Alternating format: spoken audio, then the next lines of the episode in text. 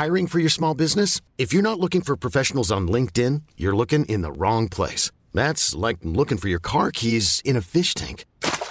LinkedIn helps you hire professionals you can't find anywhere else, even those who aren't actively searching for a new job but might be open to the perfect role. In a given month, over 70% of LinkedIn users don't even visit other leading job sites. So start looking in the right place. With LinkedIn, you can hire professionals like a professional. Post your free job on linkedin.com slash achieve today. Selling a little or a lot? Shopify helps you do your thing however you cha-ching. Shopify is the global commerce platform that helps you sell at every stage of your business. From the launch your online shop stage to the first real life store stage, all the way to the did we just hit a million orders stage. Shopify is there to help you grow. Shopify helps you turn browsers into buyers with the internet's best converting checkout. 36% better on average compared to other leading commerce platforms because businesses that grow grow with Shopify. Get a $1 per month trial period at shopify.com/work. shopify.com/work. Bonjour, c'est Thibault Lambert et vous écoutez Code Source, le podcast d'actualité du Parisien.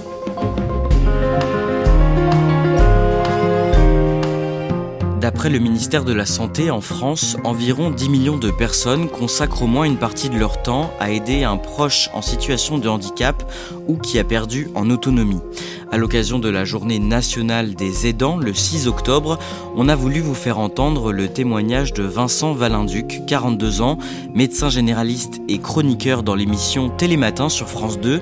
Pendant 14 ans, il s'est occupé de sa mère, atteinte d'une maladie apparentée à l'Alzheimer, puis de son père. Il vient de raconter son histoire dans un livre intitulé Je suis devenu le parent de mes parents, paru chez Stock, et il a accepté de se confier dans Code Source au micro d'Ambre Rosala.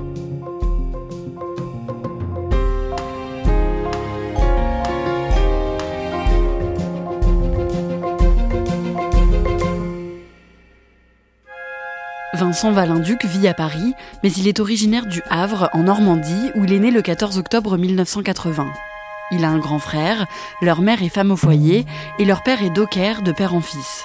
Il travaille en tant qu'ouvrier portuaire pour charger et décharger les bateaux qui arrivent ou partent du port du Havre.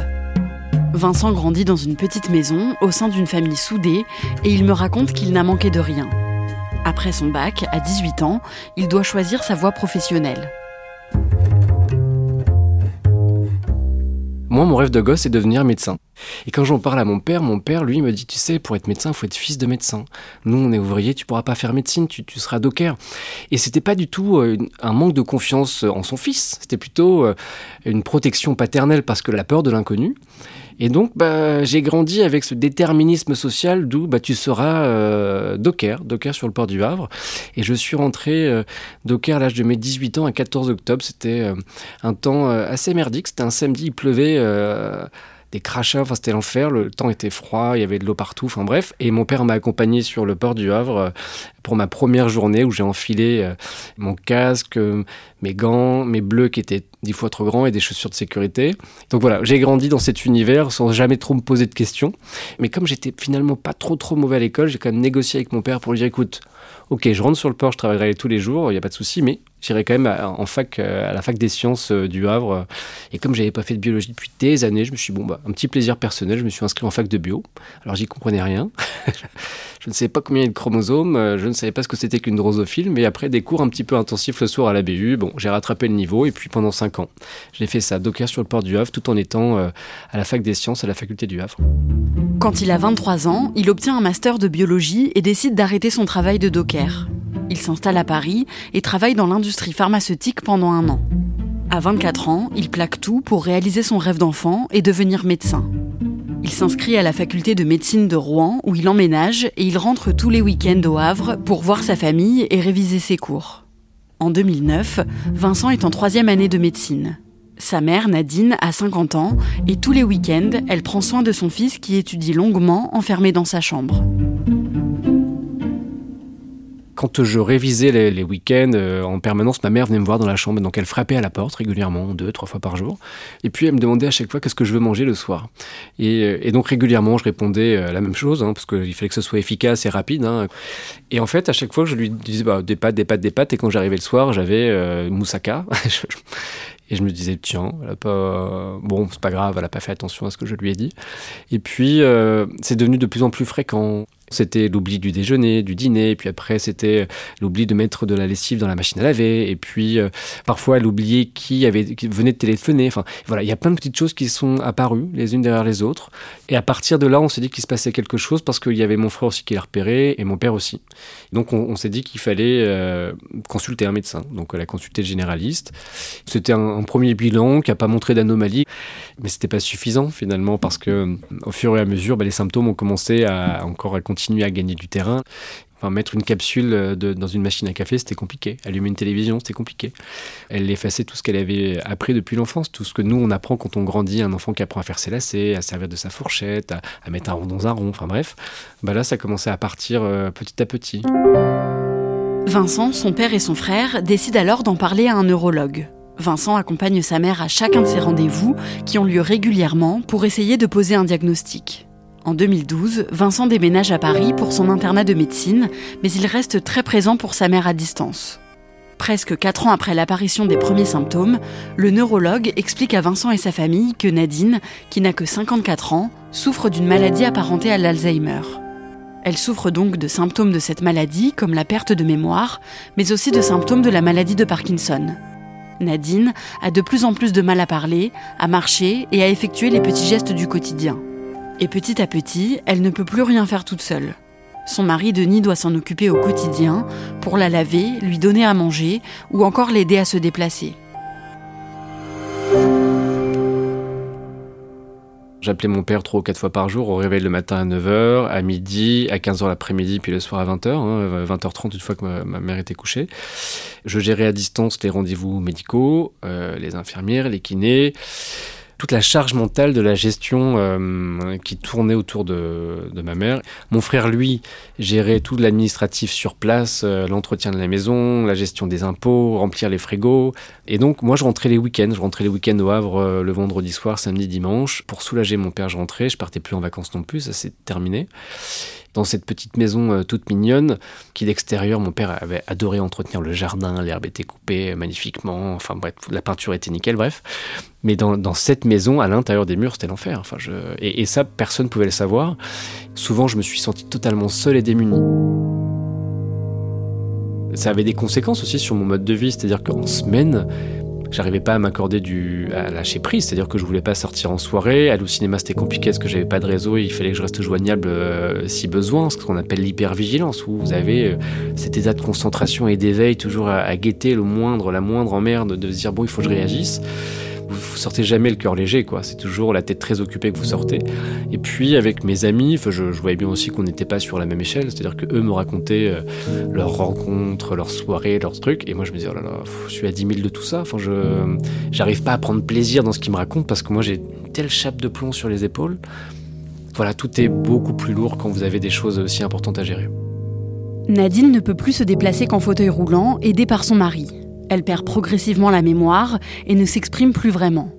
En 2015, Vincent soutient sa thèse et devient officiellement docteur en médecine.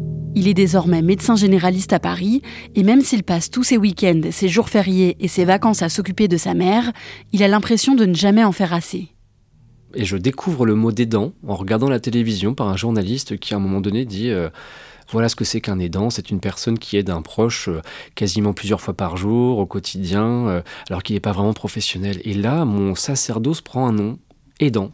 Ben, ça fait du bien de le savoir. Parce que souvent, quand vous rentrez dans ce chemin-là, chemin de croix, j'ai envie de dire, vous avez l'impression que c'est normal et naturel en fait d'aider euh, votre proche ou votre enfant ou votre voisine.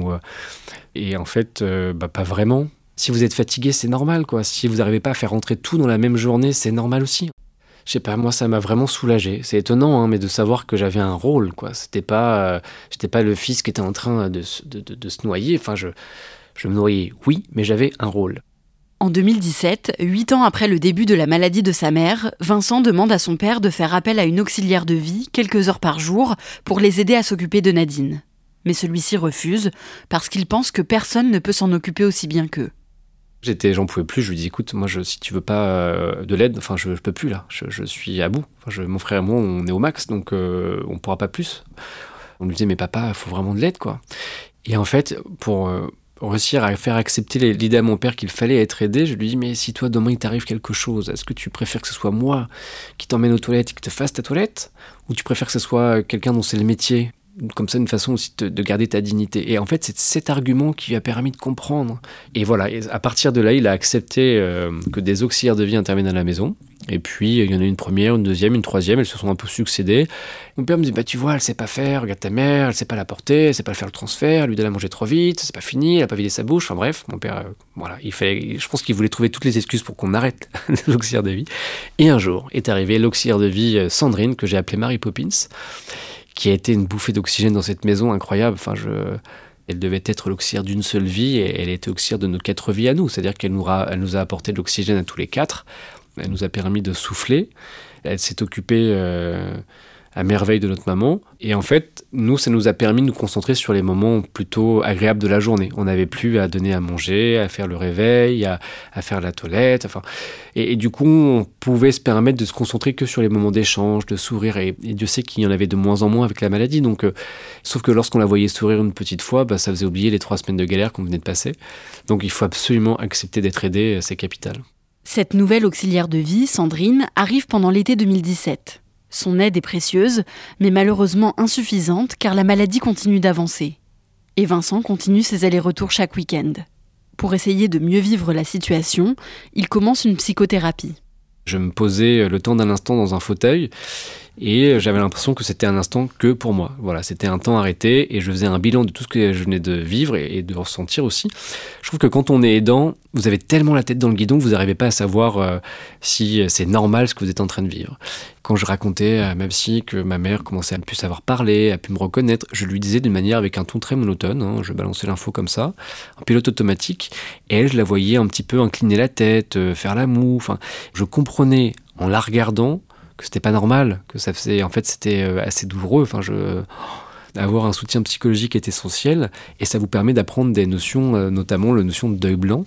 Le deuil blanc, enfin, je savais pas trop ce que c'était j'expliquais parfois l'ambivalence que je pouvais ressentir euh, auprès de ma psychologue. Elle m'a dit, quand parfois on accompagne des, des patients atteints de maladies neurodégénératives, leur mémoire s'en va, leur capacité à comprendre, à reconnaître disparaît, mais étonnamment, physiquement et il ressemble à la même personne qu'on a toujours connue. Donc effectivement, j'avais une maman avec euh, physiquement elle était encore là, toute jolie, avec l'odeur de sa peau, de ses cheveux, mais qu'elle commençait à m'oublier petit à petit. Donc c'est avoir une personne qui est toujours là physiquement et qui ressemble à la même personne que vous avez connue, mais qui finalement n'est plus la même. Après des années et des années à s'occuper de sa femme quotidiennement, Denis, le père de Vincent, commence à avoir des problèmes de santé plus ça allait, plus ça avançait, plus sa santé était compliquée. Parce qu'en fait, lui, il était aidant 24 heures sur 24, jour comme de nuit. C'est-à-dire quand il y avait un, problème la nuit, euh, un petit accident nocturne, bah, il fallait changer ma mère à 3 heures du matin, donc il le faisait. Et puis euh, il commence aussi à vieillir en âge, à plus très bien manger, parce qu'en fait, il, passait une heure à donner à manger à ma mère, donc lui ne mangeait plus en même temps. Ou alors, quand il avait fini de lui donner à manger, il prenait un petit sandwich, un jambon beurre qui se faisait rapidement. Et sa santé, il l'a mise de côté. Son état s'est fragilisé, et puis petit à petit, on voyait bien que c'était compliqué pour lui aussi. En 2019, dix ans après le début de la maladie de Nadine, Denis s'effondre. Il est placé en réanimation et Vincent se rend au Havre en urgence. Mon père était en réanimation, euh, il était dans le coma. ma maman, euh, quand mon père était absent, euh, ça a déstabilisé totalement ma mère. Elle devenait agitée, elle hurlait dans la maison. Donc je dormais avec ma mère la nuit pour essayer de l'apaiser. Et puis le jour, j'étais dans le service de réanimation avec mon père en train de me dire mais qu'est-ce qui se passe? Voilà, mon frère et moi étions là tous les deux en train de nous dire bon, qu'est-ce qu'on a fait pour euh, avoir à gérer tout ça maintenant là? Pendant de longues années, on pensait déjà avoir touché le fond, mais en fait non, il y a toujours pire, euh, pire du pire quoi. Enfin, on s'était dit mais comment on va faire? On était vraiment totalement perdus.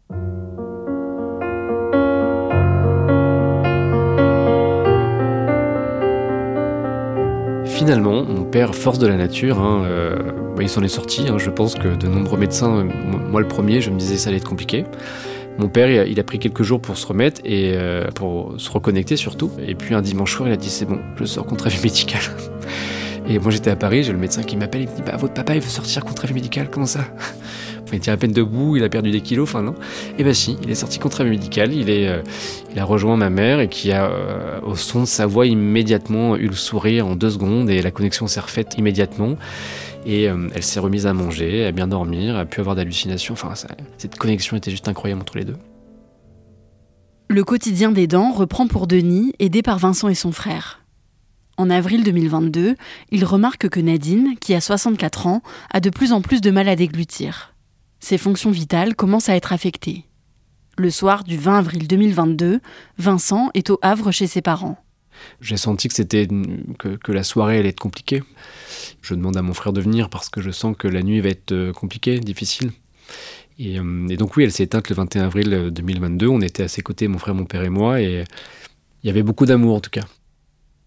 Mon père est décédé le 9 juin à l'âge de 67 ans, donc euh, tout jeune, fragilisé par ses années d'aidance et puis le chagrin de l'amour, enfin ce chagrin qui était inconsolable. Il était aussi très affaibli. Enfin, toutes ces années, ça a été compliqué pour lui. Hein. Vraiment extrêmement diminué. Et puis, effectivement, lui aussi, il nous a quittés quelques temps après. La première chose qu'on ressent, oui, c'est le vide, mais le silence, en fait, euh, après le décès de ma mère surtout. La maladie qui avait pris place dans cette maison et qui était très bruyante, parce qu'entre les infirmières qui rentraient, les kinés, les machins, il y avait du bruit, il y avait du mouvement, et puis finalement, quand ma mère est partie, bah, tout s'est envolé, quoi. Comme s'il y avait. Euh, la tempête avait tout emmené, et, euh, que de nouveau les oiseaux se mettaient de nouveau à chanter dans le jardin. Enfin, on, réentendait tous les bruits qu'on n'entendait plus avant. Quand vous avez, euh, pendant 14 ans, été aidant, que vous avez organisé vos journées et rythmé vos journées autour de, deux personnes, enfin initialement ma mère, puis ensuite mon père, puis les deux, hein, du coup, bah en fait, il y a un gros vide, quoi. Enfin, vous savez plus du tout. Euh, vous vous levez le matin. Moi, quand je me levais le matin, je savais pourquoi je me levais. Je savais que j'avais des choses à faire, à m'occuper d'eux, et voilà. Et du jour au lendemain, bah, il n'y a plus rien. Il n'y a plus rien. Moi, j'ai eu cette sensation de perdre le toit que j'avais au-dessus de ma tête. Enfin, je... Un grand vide, et bien sûr, il, manque terriblement, oui. Comment vous allez aujourd'hui? Aujourd'hui, comment je vais? Je ça va. De les savoir tous les deux en paix, euh, moi ça m'apaise. Enfin, je n'en ai plus dans la souffrance, dans ce qu'on a pu vivre à la fin. J'avoue que c'est agréable de ne plus être en état d'hypervigilance, de, de pouvoir éteindre son téléphone la nuit. Je reste toujours très proche de mon frère, on s'appelle toujours 3-4 fois par jour et voilà, j'avance.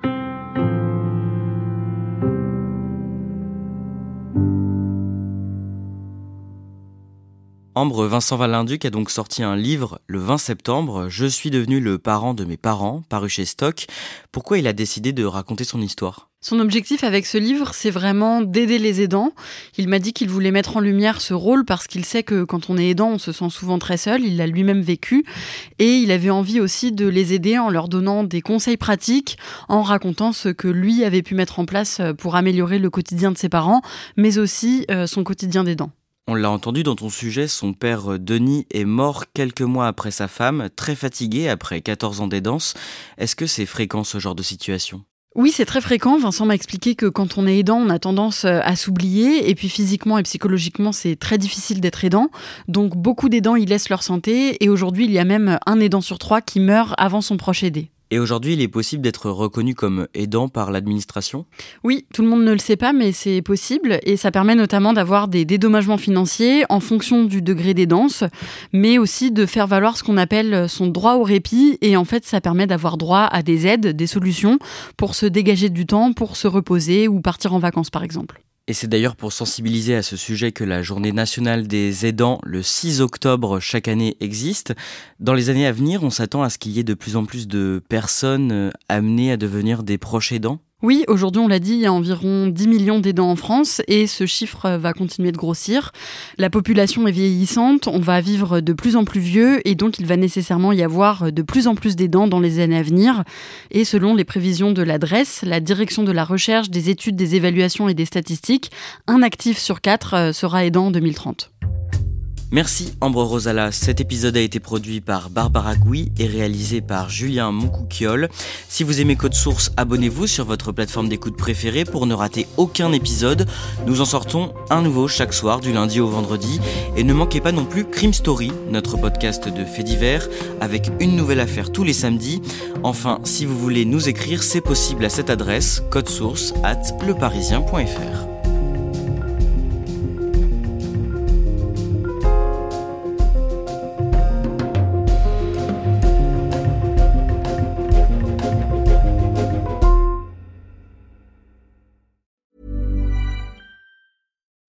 When you need mealtime inspiration, it's worth shopping Kroger, where you'll find over 30,000 mouthwatering choices that excite your inner foodie. And no matter what tasty choice you make, you'll enjoy our everyday low prices, plus extra ways to save, like digital coupons worth over $600 each week. You can also save up to $1 off per gallon at the pump with fuel points. More savings and more inspiring flavors make shopping Kroger worth it every time. Kroger, fresh for everyone. Fuel restrictions apply.